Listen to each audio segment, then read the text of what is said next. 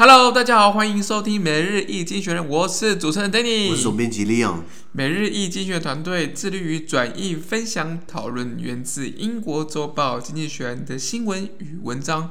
广大的听众朋友也可以在我们的 Facebook、IG 以及 Media 看到我们每天的新闻转译哦。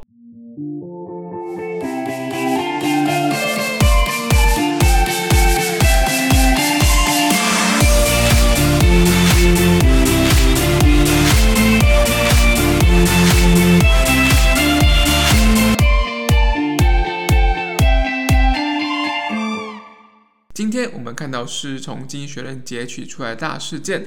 我们看到是一月二十六号星期二的新闻，而这一天的新闻同样也会出现在我们每日一经学人的 Facebook、IG 以及 Media 第三百三十一 po 里面哦。首先，第一则，我们把焦点放到了欧洲，欧洲的意大利政治好像有一些不一样的情况啊。台语说这个“摇柜给谁”，摇柜给谁，就是饿死鬼会装客气嘛。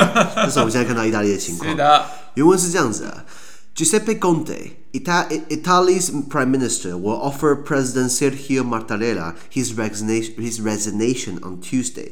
Mr. Conte's office said the prime minister has been under pressure to quit since a small allied party broke away from the ruling coalition earlier this month. There has been speculation in the Italian media that Mr. Conte hopes Mr. Mattarella will ask him to put together a new government and lead it.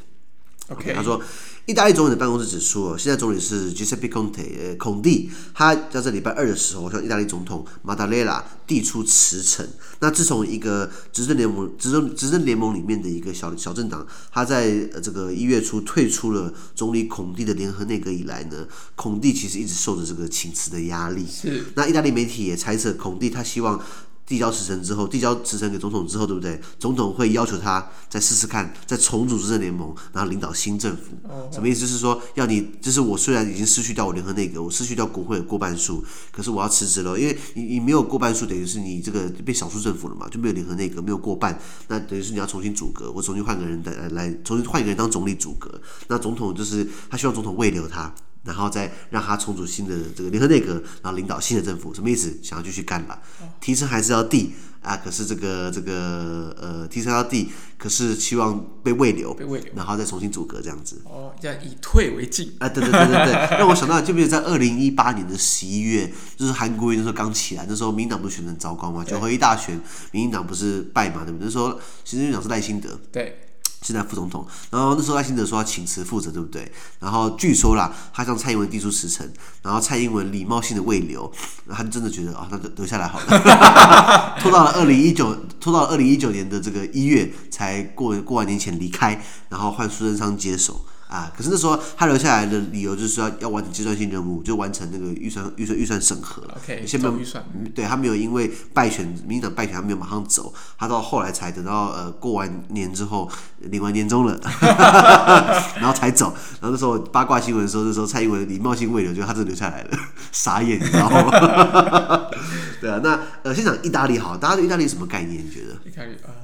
呃，跑车，跑车，哎，兰兰博基尼、法拉利、玛莎拉蒂、布加迪，都都都都是 T I 结尾的。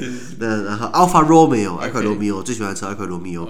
还有食物嘛，台湾人喜欢吃披萨嘛，披萨、pasta，，对，还有什么？呃，那些一些意大利那个罗马的一些古古罗马古迹，对对，文艺复兴，Renaissance。对不对？那意大利是一个当然是已开发国家，它是七大工业国 G 七的成员之一，本来是 G 八了，后来乌克兰被被被俄罗斯吃了豆腐之后，就是二零一四年克里米亚危机嘛，然后所以去 G 七就把俄罗斯踢踢踢踢，踢出去了，就是这本来是 G 八，现在变 G 七，是，然后呃，意大利这个呃国内生产总额基本上排名全球第八。那购买力评价指数是全球第十大经济体，那它也是欧盟第三大。欧盟本来是我们讲欧盟是 EU 嘛，European Union，EU three 就是欧盟三大巨头，就是英法德。后来英国走了，对不对？意大利说，哎，我可以顶替那个位置，我可以我可以当这个这个第三大这样子。那呃，它也是很多重要重重重要的国际组织的成员，包含这个呃 OECD 经济合作发展组织、世贸啊、联合国啊、欧洲议会啊等等的。OK，所以它呃，同时它。虽然没有直接，它没有直接有核武，可是它等于是在北约的体系之下，也是可以共享核北约的核武器。Okay, okay. 那它是全球国防预算国防预算第九高的国家，第九第九高其实也不差哦。第一高就美国，不用说美国现在全世界征战嘛。在第二中国，然后你看我们把列列出来，中国、美国，然后德国、英国、法国，然后再加两个不知道谁好了。俄罗斯，对，俄我刚刚讲过了，反正就加一加就是，呃，第九高其实花很多钱在军事上面的，是的，可以吗？那当然，我们讲的罗马过去的罗马帝国过去的辉煌，当然也是他们可以拿出来嘴炮的。对，意大利其实去过意大利没有？去过意大利？我没去过意大利。对对，意大利很多。我去过意大利，但是我只有在意大利。过境转转机 啊，好好，那你也去了，对我现在去过了，你 你也去了。那那意大利，你知道呃，罗马在正中间嘛？其实罗马的往下基本上是比较落后一点的。OK，像西西里呀这些地方，或是格达尼啊、拿坡里那些地方，基本上都是黑道的故乡。那美国纽约的五大意大利五大黑黑手党家族都是意大利过来的。他懂懂黑道，对，懂黑道。没有，因为你看地方穷嘛，属于落后嘛，所以基本上贫穷就会促使人家去走极端的路线嘛。如果你今天衣食无缺，你干嘛去贩毒？你干嘛去、呃、这个这个勒索人家？对啊，所以贫穷基本上是黑道的故乡了。OK 嘛？那所以呃，这是意大利状况。那意大利的政治好了，我们讲讲，它是内阁制国家。什么是内阁制？内阁制哦，内阁制应该是由多数党来去做一个整个政府领导的一个工作。对，就比如说，呃，看国会都是以国会为主嘛。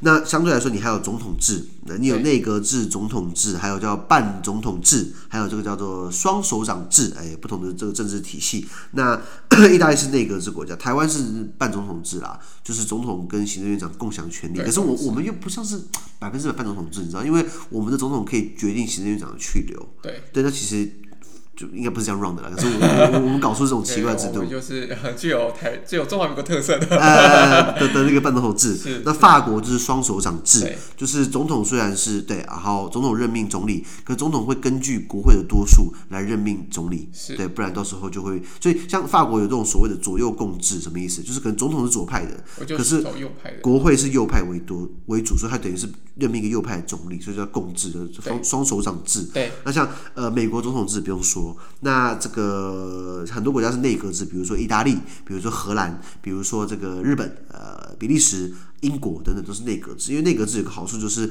你可以有君主立宪，都是内阁制，就是国国王呃女王就等于是国家最高元首，那他等于是他的权力给他的政府，就是就是这个内阁国女王的内阁。比如说你看到英国政府，他就喜欢叫做 H M 呃 H M 呃呃 Her Majesty's Government。女王的政府，她不管事情，就是她的象征性的领导，所以女王会依据国会的多数来任命首相。OK，对的。那虽然他们只要是以英国来说好了，今天你的就保守党关系是多数，对不对？女王一定要任命保守党的人，来来当。首相，然后来阻隔，他不能任命一个劳工党的，不然等于是跟民意唱反调，是对不对？好像没有发生过，我发生过一个蛮好玩的。那意大利它等于是呃呃这个这个这个这个内阁制国家，所以是呃你很多很多不同的政党，那没有一个政党还有过半的席次，因为我们讲的选举制度会影响到政党体制嘛。对，台湾的选举制度就是单一选区相对多数决，什么意思？在一个选区里面，只要你拿到百分之五十加一的票，那另外百分之四十九都不算了。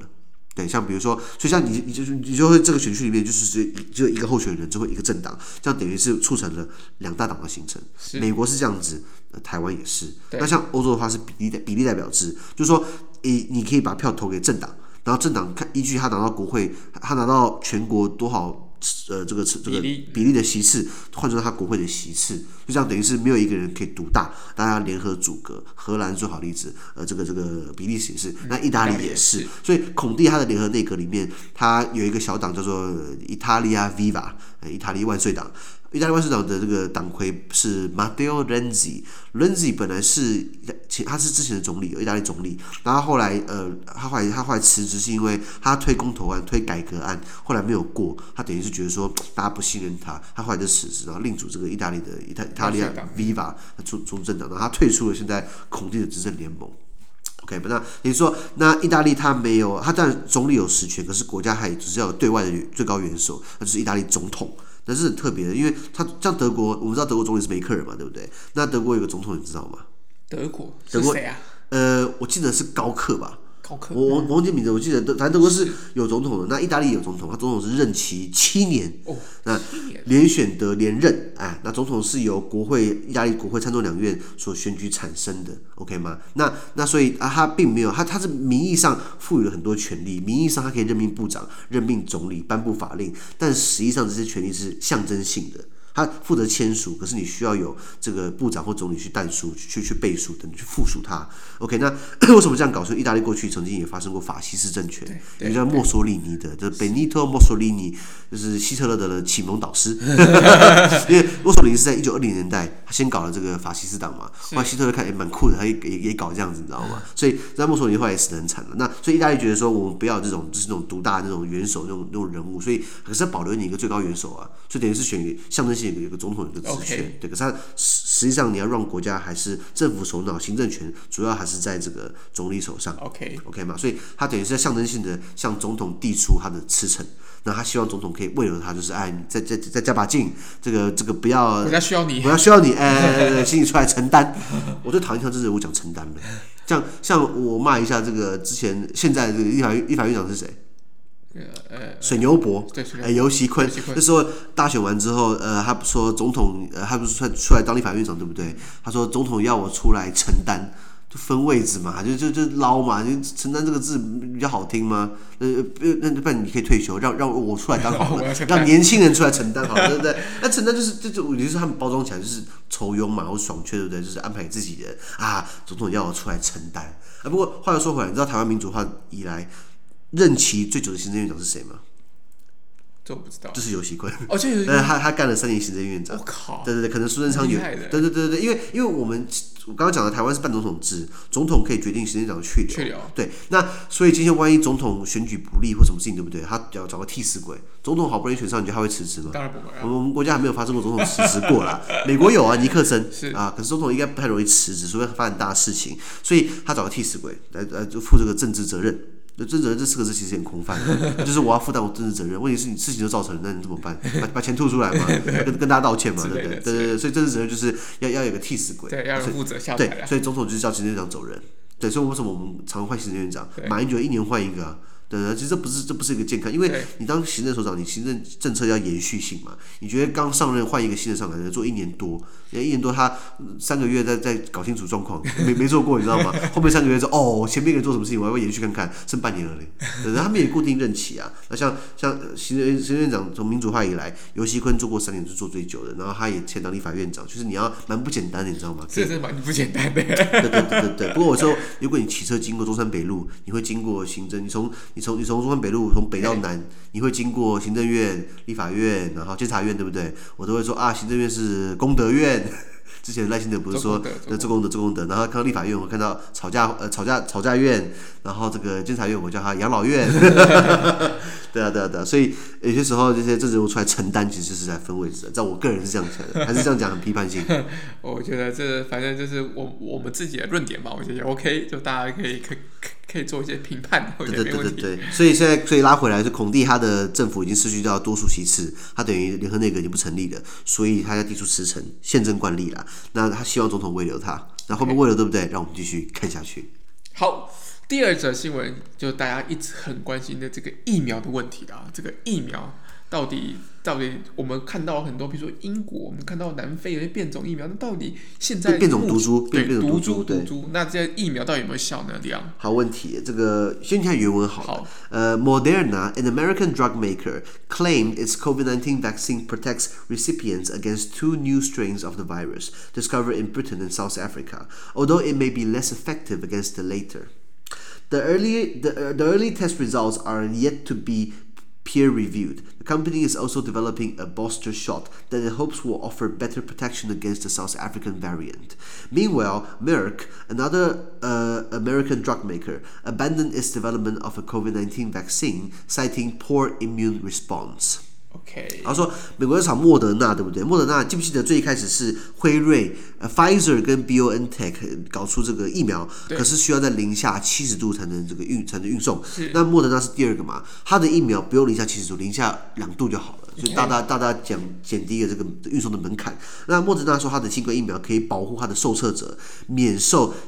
在南非跟英国发现了新的毒株的侵害，哦、所以，所以我们本来担心说疫苗出来了，可是现在又又变种病毒。可是莫德纳说，Minga Minga，我的疫苗呢对英国跟南非发现的变种毒株有抗体哦，尽管对南非的变种病毒可能抗体没那么好。OK OK，那那这个很早期的测试结果还需要等待同行的专业评测才知道结果，那 peer review，那同行去测看看，所以他可能会把他的东西送到了 Pfizer 啊，送到其他做疫苗的来解释看看有没有用不然你一面之词，你自己说你很有用，那为什么你测看看嘛？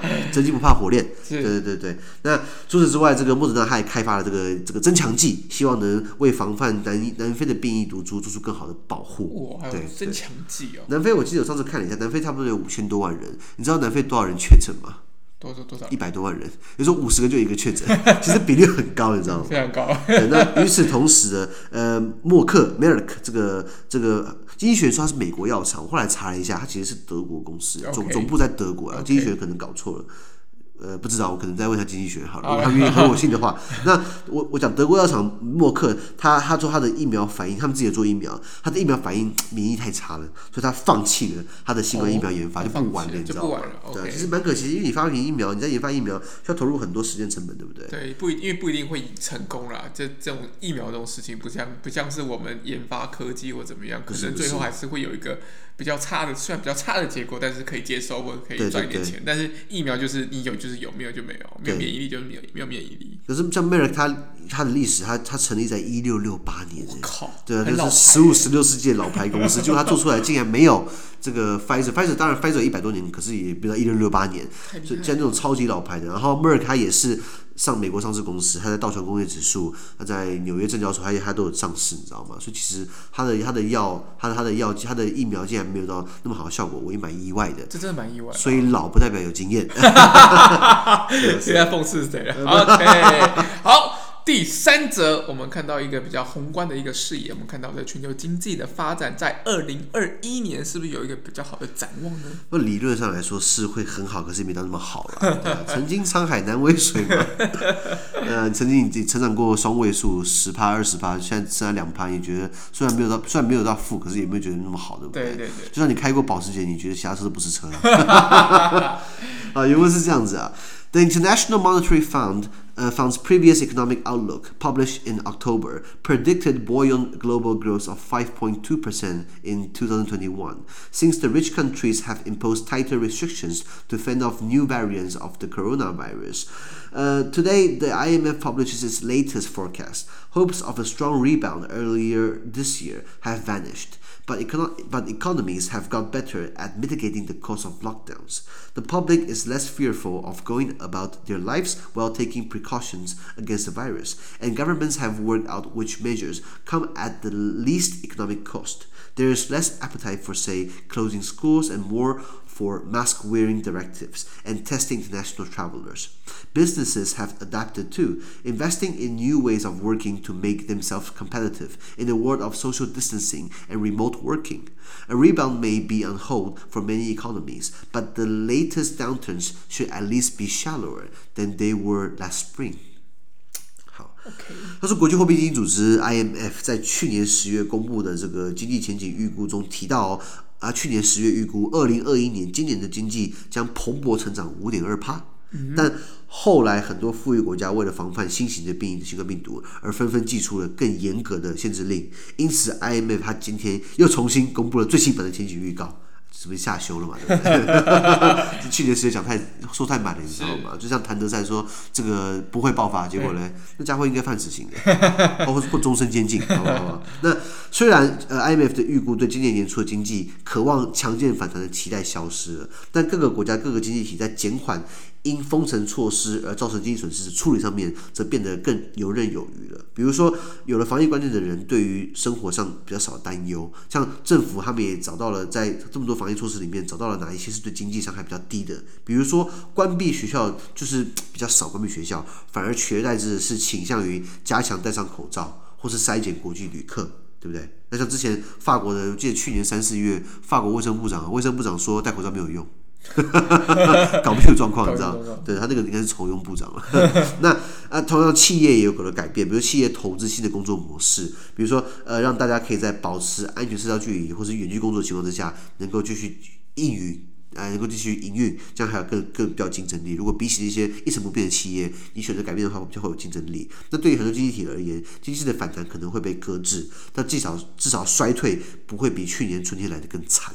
去年春天是最一开始嘛，大大家全衰退嘛。台湾不是也是负五点二趴嘛？嗯、我记得我们二零二零年在第二季四五六月的时候，我们是呈现负五点二趴，对，是不是？对对对，所以至少现在不会那么惨。虽然我们二零二零年整个平均起来，我们还是正的，还是不错啊。最后第三、第四季还是因为拉回来了，一些自通零件还是大家需求，然后对一些出口其实都表表表现的还不错啦。